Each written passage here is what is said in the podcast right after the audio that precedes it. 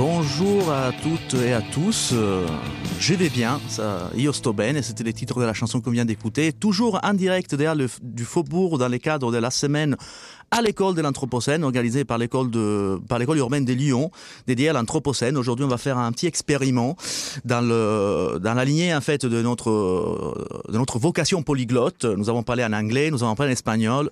Et aujourd'hui, on va dédier cette petite émission à nos écouteurs euh, rital ou italiens, en espérant qu'ils soient nombreux. Et donc, à partir de ce moment, on va faire une petite coupure linguistique. 5, 4, 3, 2, 1. Buongiorno, benvenuti a tutti in diretta su Radio Bellevue Web da Lione, Francia. Siamo all'interno della settimana à l'école dell'Anthropocène, organizzata dalla École Urbaine de Lyon in partenariato con le Halles du Faubourg una settimana ricca di eventi, per, per tutte le informazioni vi rinvio a, al sito dell'École Urbaine de Lyon, ma anche al, al blog lagrandeestinzione.wordpress.com nel quale potete trovare tutti i link. Allora, io oggi sono qui con eh, la mia compatriota Elisa Elisa Consolandi dell'Università di Bergamo che da, qualche, che da qualche tempo ci è trovare qui a Lione. Elisa, buongiorno. Buongiorno, buongiorno a tutti gli ascoltatori. Allora, so, so, so per certo che stai facendo una tesi in geografia, quindi prima, prima di tutto prima di tutto dici, dici, dici cosa sei venuto a fare qui a Lione. Allora, io sto facendo una tesi nell'ambito della geografia urbana e quindi a Lione sono venuta anche per capire come in Francia viene eh, studiata la geografia urbana dal punto di vista teorico e metodologico. Innanzitutto io eh, sono una dottoranda dell'Università di Bergamo e faccio parte del eh, laboratorio cartografico di Atesis diretto dalla professoressa Emanuela Casti e il laboratorio si che interessa salutiamo. che salutiamo per il, per il la salutiamo Salutiamo anche tutti i colleghi del laboratorio e tutti i colleghi geografi italiani che in questo momento ci stanno ascoltando. Speriamo. Speriamo, giustamente. E il laboratorio cartografico, appunto, è interessato anche alla cartografia e alla rappresentazione dei fenomeni. E la mia tesi si basa un po' su questo, quindi sul comprendere i nuovi fenomeni dell'urbano, capire anche come cartografarli. E quindi sono venuta a Lione per questo motivo. E, diciamo, mh, visto che noi siamo una struttura votata interamente alle ricerche su quello che abbiamo definito come l'urbano antropocene, diciamo, come definiresti il, il contributo che, che, che speriamo eh, ti stiamo offrendo ecco, per, la, per, per, il tuo lavoro di ricerca? Come giudichi la tua esperienza, insomma? No, l'esperienza sicuramente molto positiva, contributi interessanti e stimolanti, anche perché l'antropocene nell'urbano in Italia è trattato, diciamo, marginalmente e quindi eh, la possibilità di essere qua a Lione mi dà eh, appunto eh, la possibilità, l'interesse a scoprire di più anche la percezione dell'antropocene applicato alle nuove sfide sfide urbane, appunto. Ecco, allora diciamo andiamo al, al, al, nocciolo della questione, insomma il nocciolo di questo, di questo incontro, lo, lo, ripeto, un incontro sperimentale, è la prima volta che, che, che parliamo in italiano all'interno dei, de, delle nostre reti, delle, no, delle, nostre forme di comunicazione. Eh, una cosa che mi sarebbe piaciuta fare nel tempo che ho a disposizione qui con te è proprio diciamo, di fare un piccolo parallelismo fra l'antropocene qui in Francia e l'antropocene in Italia, soprattutto, ma non solo, nella geografia. Ecco, Uh, Elisa, uh, in Italia, quando dico antropocene, mm, mi rispondono insomma se si mangia, se non si mangia, qual è la situazione? Allora, eh, Potrei dire che fino a qualche tempo fa sicuramente la risposta sarebbe stata questa, cioè è qualcosa che si mangia l'antropocene. Sicuramente si parla di cambiamenti climatici, sicuramente si cambia di questi eh, nuovi meccanismi che l'uomo ha instaurato e quindi per cui la Terra è di fatto cambiata, però a livello di antropocene diciamo che la conoscenza a mio parere, non è ancora molto eh, forte come qui in Francia. Eh, un contributo molto rilevante è stato sicuramente dato dall'esposizione che c'è stata fino a poco tempo fa alla Fondazione Mast di Bologna, una esposizione fotografica che era ha eh, avuto l'obiettivo di portare appunto queste immagini dell'antropocene, eh, però al di là di questo, eh, per quanto ne so io, è difficile parlare di vero e proprio antropocene, eh, perlomeno a livello diciamo così, un po' popolare, mentre nel dibattito scientifico la cosa si fa un pochino più complicata. Vedi, è molto interessante quello che hai detto, proprio un'esposizione basata sulle immagini. Ecco, io qui... Eh qui alla scuola urbana di Lione mi occupo essenzialmente di immagini e io eh, ritengo che l'antropocene paradossalmente eh, sia molto più importante nelle immagini che nei fatti, non perché i problemi che, che, esso denuncia non esistano, al contrario, ma semplicemente perché sostanzialmente in fondo non, l'antropocene non è che è una nuova scoperta scientifica, non, esatto. lo, non stiamo scoprendo ora eh, l'inquinamento, il cambiamento climatico, però... Ehm, L'antropocene in un certo senso, come dire, cristallizza, rende, si spera, fattuale una, una visione del mondo che non è che potrebbe rivelarsi diversa da quella che abbiamo avuto in passato. Ora, tu eh, poco fa mi hai detto che non ti piace mischiarti di politica, quindi ovviamente io ti chiederò qualcosa di politico. Io credo che l'antropocene sia essenzialmente un fatto, un, un fatto, politico, proprio per le ragioni che ho appena detto. Cioè, quando negli anni 2000 Crutzen comincia a parlare di antropocene, non ha scoperto, fra virgolette, l'acqua calda, semplicemente ha preso coscienza di qualcosa che in teoria noi sapevamo già. Quindi Certo. Per dirlo in maniera scientifica, siamo in un ambito molto più epistemologico che ontologico. E politicamente parlando, uh, l'antropocene per te è una questione politica? Allora, eh, innanzitutto faccio un excursus per dire che eh, già nel eh, 1873 il termine era antropozoica è stato introdotto da Storper nell'ambito della biologia, quindi diciamo che eh, non parlando di vero e proprio antropocene, però già qualcosa ha incominciato a muoversi in, in tempi più, più remoti, diciamo così. Eh, l'antropocene sicuramente ha a che fare con la politica perché l'antropocene da una parte sono anche delle scelte eh, delle scelte che eh, a livello politico, gov- governamentale, i diversi paesi possono anche eh, fare, non fare ovviamente. Non è solo l'individuo che deve agire su se stesso per migliorare le condizioni in cui vive la società, ma è anche la politica e eh, ciò che è il concetto di politica che deve attuare delle misure conformi a portare comunque un miglioramento costante. Sì, assolutamente sì. Diciamo, eh, il contributo individuale io ritengo sia in questo momento fondamentale non tanto per per l'impatto purtroppo limitato che può avere, quanto per abituarci a ciò che dovremmo fare. Però esatto, è una presa di coscienza. Una presa di coscienza, però eh, io su questo sono assolutamente d'accordo con te, io temo che le problematiche siano globali, perché in effetti l'antropocene eh, eh, ragiona assolutamente su una scala globale e c'è, c'è un'intera, un'intera, società, un intero mondo basata per esempio sugli idrocarburi che non va e su questo purtroppo l'individuo, anche, anche colui il quale è armato di più buona volontà, purtroppo deve vivere in questo mondo. Questo non significa appunto di mettere, di discreditare il comportamento individuale, anzi è un modo per abituarci certo. a ciò che dobbiamo assolutamente fare. E quindi in Italia, uh, nell'ambito, scientifico, comincia a interessarsi. Hai, hai, hai, qualche esempio di cui vorresti parlarci? Beh, qualche... essenzialmente un esempio in geografia, che è la disciplina di cui, di cui mi occupo, in cui il termine antropocene è stato introdotto più o meno nel 2017 all'interno eh, del congresso geografico italiano tenutosi a Roma, dove c'è stata una sessione dedicata all'antropocene, alla ricerca geografica, intitolata proprio Antropocene e ricerca geografica, prospettive presenti e future.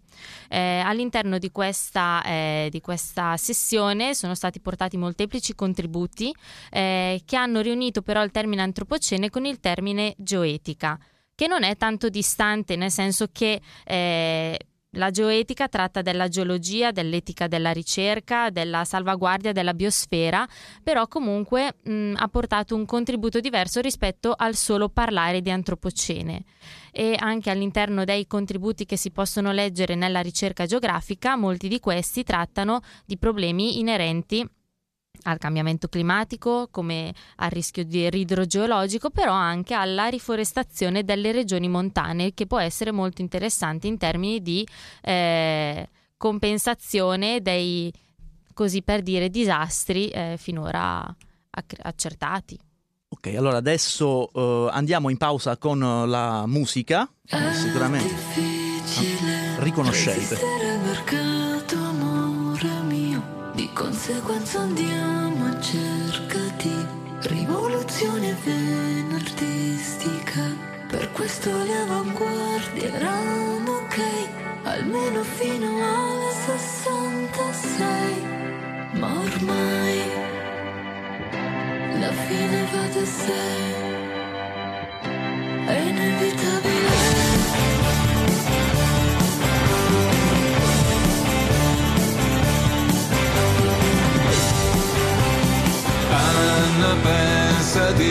Soccombere al mercato, non lo sa perché si è laureata anni fa, credeva nella lotta, adesso sta paralizzata in strada, finge di essere morta, scrive con lo spray sui muri che la catastrofe è inevitabile.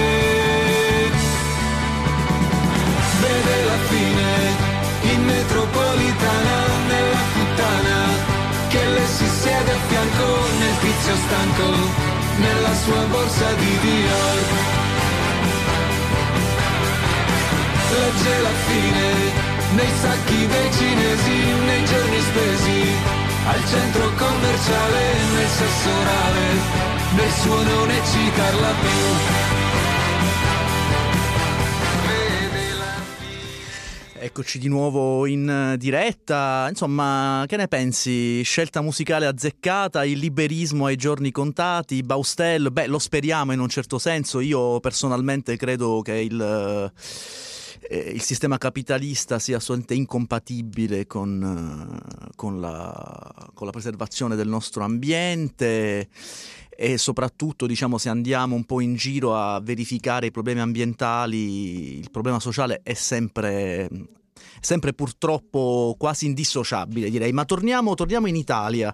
Qualche segnalazione bibliografica. Io per esempio facendo un po' di ricerche mi sono imbattuto in un contributo politico. Tu hai parlato giustamente di geoetica e in effetti Abbiamo segnali in questo senso. Gianfranco Pellegrino, professore alla LUIS, in collaborazione con Marcello Di Paola, ha scritto nel 2018 Nell'antropocene etica e politica alla fine di un mondo. 2018 derive a Prodi. Tu hai citato per esempio Cristiano Giorda in esatto. geografia eh, Cristiano Giorda ha eh, curato un volume dal titolo Geografia Antropocene, Uomo, Ambiente, Educazione. Molto interessante anche questa idea di educazione all'antropocene che eh, certe volte magari ci manca, diciamo così, nel senso di dare uni, un'idea di educazione anche all'antropocene e eh, Cristiano Giorda è professore associato di geografia a Torino e eh, è stato anche chair della sessione del congresso geografico italiano, quindi eh, rispetto all'antropocene eh, è stato un po' lui a introdurlo in Italia all'interno del dibattito geografico. Sì, diciamo, uh, ok, adesso cerco di farti, la, di farti, perdere il lavoro subito. No, sto, per carità ovviamente divina. sto scherzando. eh, esprimo io, io diciamo, anche se ormai lavoro e vivo in Francia da nove anni, seguo ovviamente con particolare attenzione e non posso, non posso che sottolineare comunque un certo ritardo, un certo ritardo in generale su quelle che... Su quella che ovviamente è una moda, come ci sono in tutti gli ambiti, però eh, questa moda dell'antropocene ha un merito, ha il merito di avere una base materiale abbastanza solida e di basarsi sull'imminenza di un problema.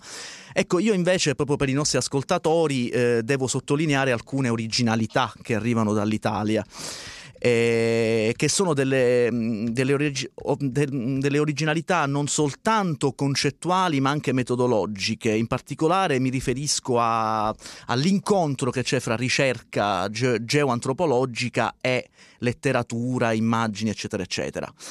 E, e, voglio parlarvi così anche per concludere del, del, del progetto TINA, There is no alternative, eh, per, per, citare la famosa frase di Margaret Thatcher, ed è un progetto, come dire, geoantropologico letterario. Il progetto TINA è, è stato promosso dal geografo antropologo, ma soprattutto scrittore Matteo Meschiari, eh, una delle, una delle pochissime voci che veramente sta cercando di eh, decorticare l'antropocene e di imporlo non soltanto all'interno della comunità scientifica, scientifica, ma di volgarizzarlo attraverso la letteratura. E quando dico volgarizzarlo utilizzo veramente il termine in senso più che positivo, cioè arrivare ad una comunicazione, un po' quello che facciamo noi a Lione, che abbiamo creato Esatto. un'iniziativa aperta a tutti. Arrivare al pubblico nella maniera più semplice cioè possibile. rompere insomma. l'autoreferenzialità e questo purtroppo è un problema molto italiano, non soltanto dell'accademia. Che cos'è il progetto Tina? Ebbene, eh, insieme, grazie alla collaborazione di- del, del nostro amico Antonio Vena, eh, abbiamo lanciato l'idea, anzi in particolare è stata lanciata, io ho partecipato con piacere, abbiamo lanciato, l'idea di un grande romanzo dell'antropocene, abbiamo preso una serie di catastrofi eh, ambientali e non, reali, abbiamo chiesto a circa 100 persone di scrivere dei piccoli testi.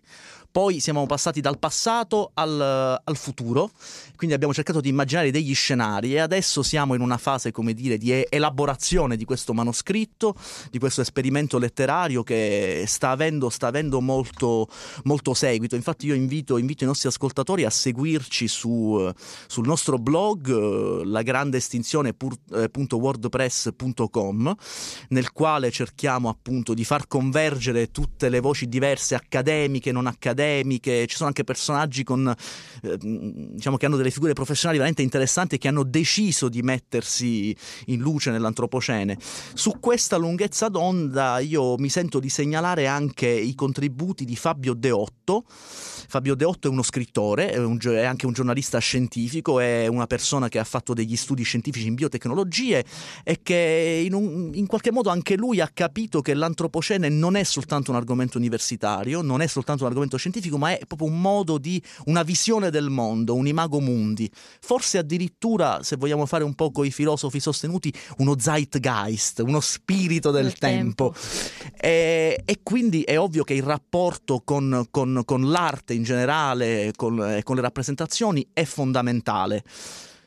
Elisa, tu eh, come eh, hai mai sentito parlare di questo progetto? Ti sentiresti di incoraggiarlo? Vuoi partecipare a proposito? Beh, perché no? Sarebbe molto interessante sicuramente. Certo, il progetto io eh, ovviamente l'ho sentito qua a Lione, nel senso che nel corso dei mercoledì dell'antropocene, nel quale eh, si discute appunto di questi diversi approcci allo studio dell'antropocene, eh, è stato introdotto appunto da, eh, da Matteo, Meschiari, sì, sì, che noi eh, lo ricordiamo, abbiamo, ho avuto e abbiamo tutti quanti avuto il piacere di invitare Matteo Meschiari nell'ambito di una giornata di studi eh, che si chiamava proprio Estetiche, Immaginari ed Esperienze dell'Antropocene, che ha visto la convergenza fra diverse figure scientifiche, in particolare il fattore, il- l'elemento estetico è stato utilizzato chiaramente per un problema legato alle immagini e quindi possiamo fare riferimento alle fotografie di Burtinsky, alla mostra che, che c'è stata a Bologna. Eh, il fattore immaginario che ingloba sia il cinema che la letteratura, ver- avere veramente la capacità di immaginare nuovi scenari, nuove possibilità in negativo, ma anche e soprattutto in positivo. Noi siamo veramente nell'esigenza di ricostruire un futuro su basi solide e lo sforzo di immaginazione è fondamentale. Infine l'esperienza, questo è diciamo, un tema di ricerca che mi preme molto sia in Francia che in Italia, eh, questo è un problema veramente trasversale, eh, io credo che il difetto al momento, se- forse l'unico grande difetto è la grandissima scala. Cioè si parla sempre di natura, cultura, umanità, e, e dimenticando talvolta che questi, queste- questi elementi, questi concetti in realtà sono il risultato di una, di una somma di, di micro realtà locali. Certo, è vero, è un sistema complesso. È un sistema dire così. complesso. Ecco, tu non pensi che ogni tanto mettendo troppo l'accento su, su- su gra- su questi grandi temi il rischio sia un po' quello di fare dell'astrazione talvolta, cioè di allontanare eh, eh, come dire, l'immediatezza del problema dalla Beh, nostra probabilmente coscienza? sì, sicuramente, nel senso che sono grandi temi molto eh, vasti, aperti alla discussione, che certe volte è difficile comprendere il problema a livello ridotto a livello locale da, da recuperare in qualche modo e sicuramente anche gli immaginari come dicevi prima fotografie o cinematografia ci aiuta a percepire quasi concretamente quale sia il problema eh, sulla macro scala Sì, in effetti eh, l'antropocene è, e qui arriviamo al terzo, al terzo termine che ho utilizzato in questo incontro, l'esperienza. Possiamo secondo te parlare dell'antropocene anche, sottolineo anche, come di un'esperienza umana legata al tempo e allo spazio? Ma quasi soprattutto esperienza umana probabilmente, visto che eh, antropocene, come il termine stesso indica, fa percepire la forte presenza dell'uomo in, in, in dialogo e allo stesso tempo contrasto con la natura, con la terra. Quindi, perché no? Bene, bene, io credo che per un primo esperimento in lingua italiana qui all'École Urbaine de Lyon siamo molto, molto soddisfatti. Io ringrazio tantissimo eh, Elisa per essere stata qui con me, dottoranda all'Università di Bergamo, io sono Alfonso Pinto, geografo e ricercatore qui all'École Urbaine de Lyon. Vi ricordo che potrete trovare eh, in italiano sulla pagina della grande estinzione wordpress.com l'editoriale di Michel Lussot a proposito della nostra iniziativa. Io vi ringrazio, euh, italiani et même aussi les Français, euh, auxquels je demande pardon pour cette intrusion linguistique. Arrivederci a tutti. Arrivederci. Les entretiens Anthropocène.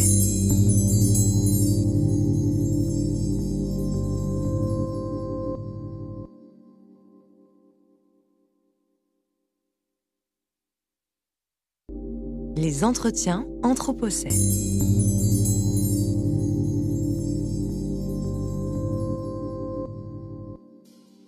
Bonjour à toutes, bonjour à tous, je suis Adrien Toesca. Euh, dans le cadre de l'école de l'Anthropocène, euh, je vais aujourd'hui interviewer euh, Stéphane Labranche. Donc, le- cette interview sera disponible sur Radio Bellevue Web en direct et également à écouter en podcast sur son déclat. Euh, Stéphane Labranche, bonjour. Salut. Vous êtes climatologue de la société, chercheur indépendant associé à Pacte et Sciences Po Grenoble. Vos travaux sur le climat et l'énergie vous ont permis d'être nominé comme expert au GIEC pour l'élaboration du cinquième rapport en 2014. Vous avez également, entre autres, euh, travaillé euh, à l'élaboration du projet de loi sur la transition euh, énergétique.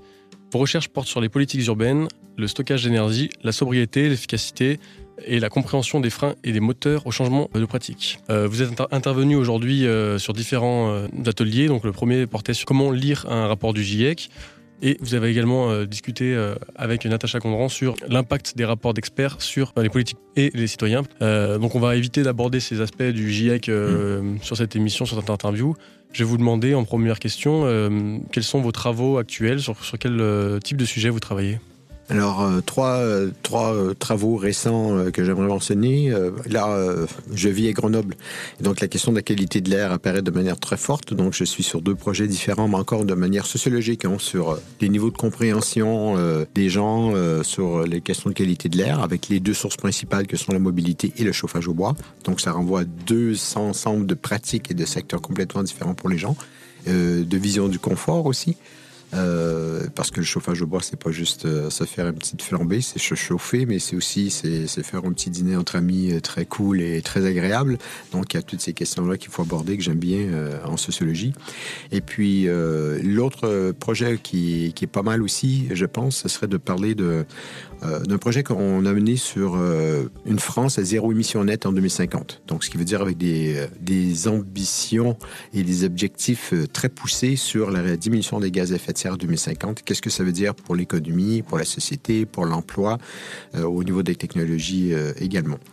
Peut-être une dernière chose qui est peut-être moins un projet de recherche, mais qui est un projet qui me tient à cœur, sur lequel je suis impliqué depuis quelques mois. Ça va être la création d'un GIEC, donc euh, d'un groupement international d'experts, mais sur les changements de comportement. Euh, spécifiquement. Et donc là, c'est un groupement de, scientifiques euh, qu'on est en train de monter. hein. On va déposer les statuts d'association d'ici deux semaines max. Euh, et en fait, ce sont des chercheurs, bon, ça peut être neurobiologie, neurologie, neurobiologie du cerveau, sociologues, économistes, anthropologues, psychologues, etc. Donc, tous les gens qui sont intéressés par les questions de changement de comportement, incluant bien entendu les obstacles et les freins au changement de comportement, ça va de soi. Euh, et l'idée, ce serait de faire euh, justement des rapports euh, un peu récurrents, à l'instar du GIEC, avec des très gros rapports une fois tous les 4-5 ans, et un rapport plus petit, mais plus ciblé tous les ans. Et donc, on a un, objectif de, sortir le premier rapport en 2021. Donc, ça, c'est trois différents projets qui, je trouve, sont intéressants, qui, moi, m'ont bien botté, en tout cas, à faire. sur le, sur le projet du coup du, GIEC Co le comportement, euh, c'est pareil, donc vous serez euh, un groupement d'experts de, de, toutes, les, de toutes les nations euh, C'est déjà euh, construit comme ça ou vous avez, vous avez commencé à le construire à partir de, d'experts euh, français qui seraient intéressés sur ce sujet ou comment ça s'est déroulé Bah, à l'origine, il y a trois. il y a un chercheur neurobiologue, neurobiologiste si on veut. désolé à Jacques Fredin si je me trompe, mais qui vraiment s'intéresse à la question de justement du fonctionnement du cerveau en manière de manière physiologique, qui est associé avec une avec une femme qui s'appelle Camille Lefrançois, qui est plutôt psychologue, un praticienne, et qui avait besoin aussi d'un sociologue qui travaille sur ces questions. Donc, euh, on est une petite équipe de franchouillards, euh, sauf que je suis canadien, mais c'est pas grave, je, vis en France. Mais on a eu une première réunion de, travail euh, au PNUE, donc au Programme des Nations Unies sur l'environnement à Paris, au mois d'octobre. Et là, on avait une bonne vingtaine de disciplines représentées par des gens d'environ 25 pays différents en Europe, plus Israël. Donc là, c'était déjà pas seulement français, heureusement. On avait vraiment des gens de plusieurs horizons, de plusieurs pays. Et nos efforts dans la première année, ça va être donc de construire ce projet du premier rapport et aussi de s'internationaliser beaucoup plus. Donc, euh, on va faire attention à avoir des gens justement qui vivent dans des conditions de vie vraiment différentes, que ce soit en Afrique subsaharienne, en Amérique latine ou en Asie, et qui donc vont avoir peut-être des compréhensions et des éclairages différents euh, sur la question des changements de pratiques et de comportement. Parce que les comportements, euh, c'est pas qu'une décision individuelle. La décision individuelle d'un comportement, d'une pratique, elle est en grande partie encadrée, structurée. Après il y a des débats, mais dans les conditions de vie dans lesquelles on est. Euh, donc, si on vit dans une société très technologisée, ben, ça va être influencé par ça. Si on vit en ville ou en campagne, c'est pas pareil non plus. Euh, bon, voilà, il y a tout ça. Et donc là, ce sont des, des- une diversité d'apports sur ces questions-là qui est absolument nécessaire pour comprendre. Mais l'objectif de base demeure assez similaire à celui du GIEC sur le climat. Donc, ce qu'on veut faire, c'est un rapport qui va faire euh, un résumé de ce que la science des comportements, les sciences du comportement peuvent dire, pas nécessairement sur un comportement particulier, mais sur euh, un secteur, par exemple la mobilité, ou sur l'alimentation, ou sur les nudges, des choses comme ça. Oui, du coup, d'arriver à différencier euh, et expliciter les comportements qui peuvent avoir lieu en fonction des sociétés différentes. Vous l'avez expliqué en, en prenant en compte euh, voilà, des, chercheurs, de- des experts de, de tous horizons. Par rapport à vos deuxième projet que vous avez évoqué, euh, euh, Zéro émission nette, est-ce que vous pouvez l'expliquer plus en détail? Alors, première chose, c'est d'expliquer la notion de zéro émission nette. L'idée, c'est qu'en 2050, ce n'est pas d'avoir zéro émission en termes de gaz à effet de serre, mais c'est de calculer la quantité de gaz à effet de serre qui sont absorbables par la nature. Donc, disons qu'on arrive à un chiffre à 100 millions de tonnes ou 10 millions, ça n'a pas d'importance. L'idée, c'est que si on a 100 millions de tonnes absorbables, la société ne peut pas émettre plus que 100 millions. Donc, on arrive à zéro émission nette. Et le mot net est très important. Ce qu'il faut savoir, c'est que le projet a été euh, lancé à l'ini- à l'initiative d'une euh, association euh, commanditée, financée par des, des grandes entreprises françaises, qui voyait en fait la stratégie nationale bas carbone de la France s'en aller dans cette direction, donc devenir encore plus ambitieuse qu'avant pour des objectifs de 2050. Donc avant, on était plutôt sur un facteur 4, donc c'est une diminution d'environ 80 des gaz à effet de serre.